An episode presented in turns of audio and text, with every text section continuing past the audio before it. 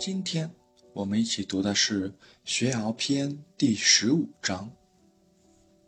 子贡曰：“贫而无谄，富而无骄，何如？”子曰：“可也。未若贫而乐道，富而好礼者也。”子贡曰：“诗云：‘如切如磋，如琢如磨’，其斯之谓与？”子曰：“次也。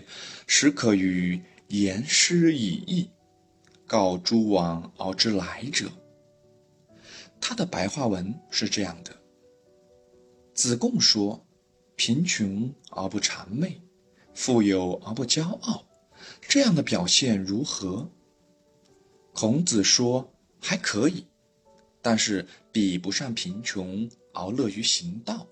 富有而崇尚礼仪的人，子贡说：“诗上说，就像修整骨角于玉石，要不断切磋琢磨，精益求精。这就是你说的意思吧？”孔子说：“次啊，现在可以与你讨论诗了。告诉你一件事，你可以自行发挥领悟另一件事了。”从这章我们可以学到，一个人贫穷时有可能无依无靠，怎么能够快乐呢？一定要有道才能快乐。要了解人生应该何去何从，有时候再怎么努力，也不见得会有外在的成就。这个时候，只有转而走向人生的康庄大道。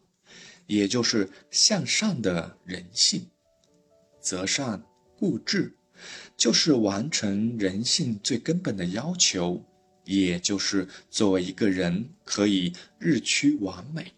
如果人性日趋完美，外在的一些得失相形之下就算不上什么了。富而好礼更是理想。现代社会慢慢走向繁荣富裕。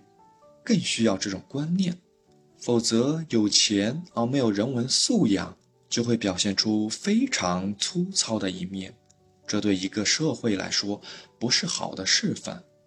所以，有钱人称作富者，有地位的人称作贵者，富贵之家、富贵之人，对于礼仪、礼节、礼貌要特别重视。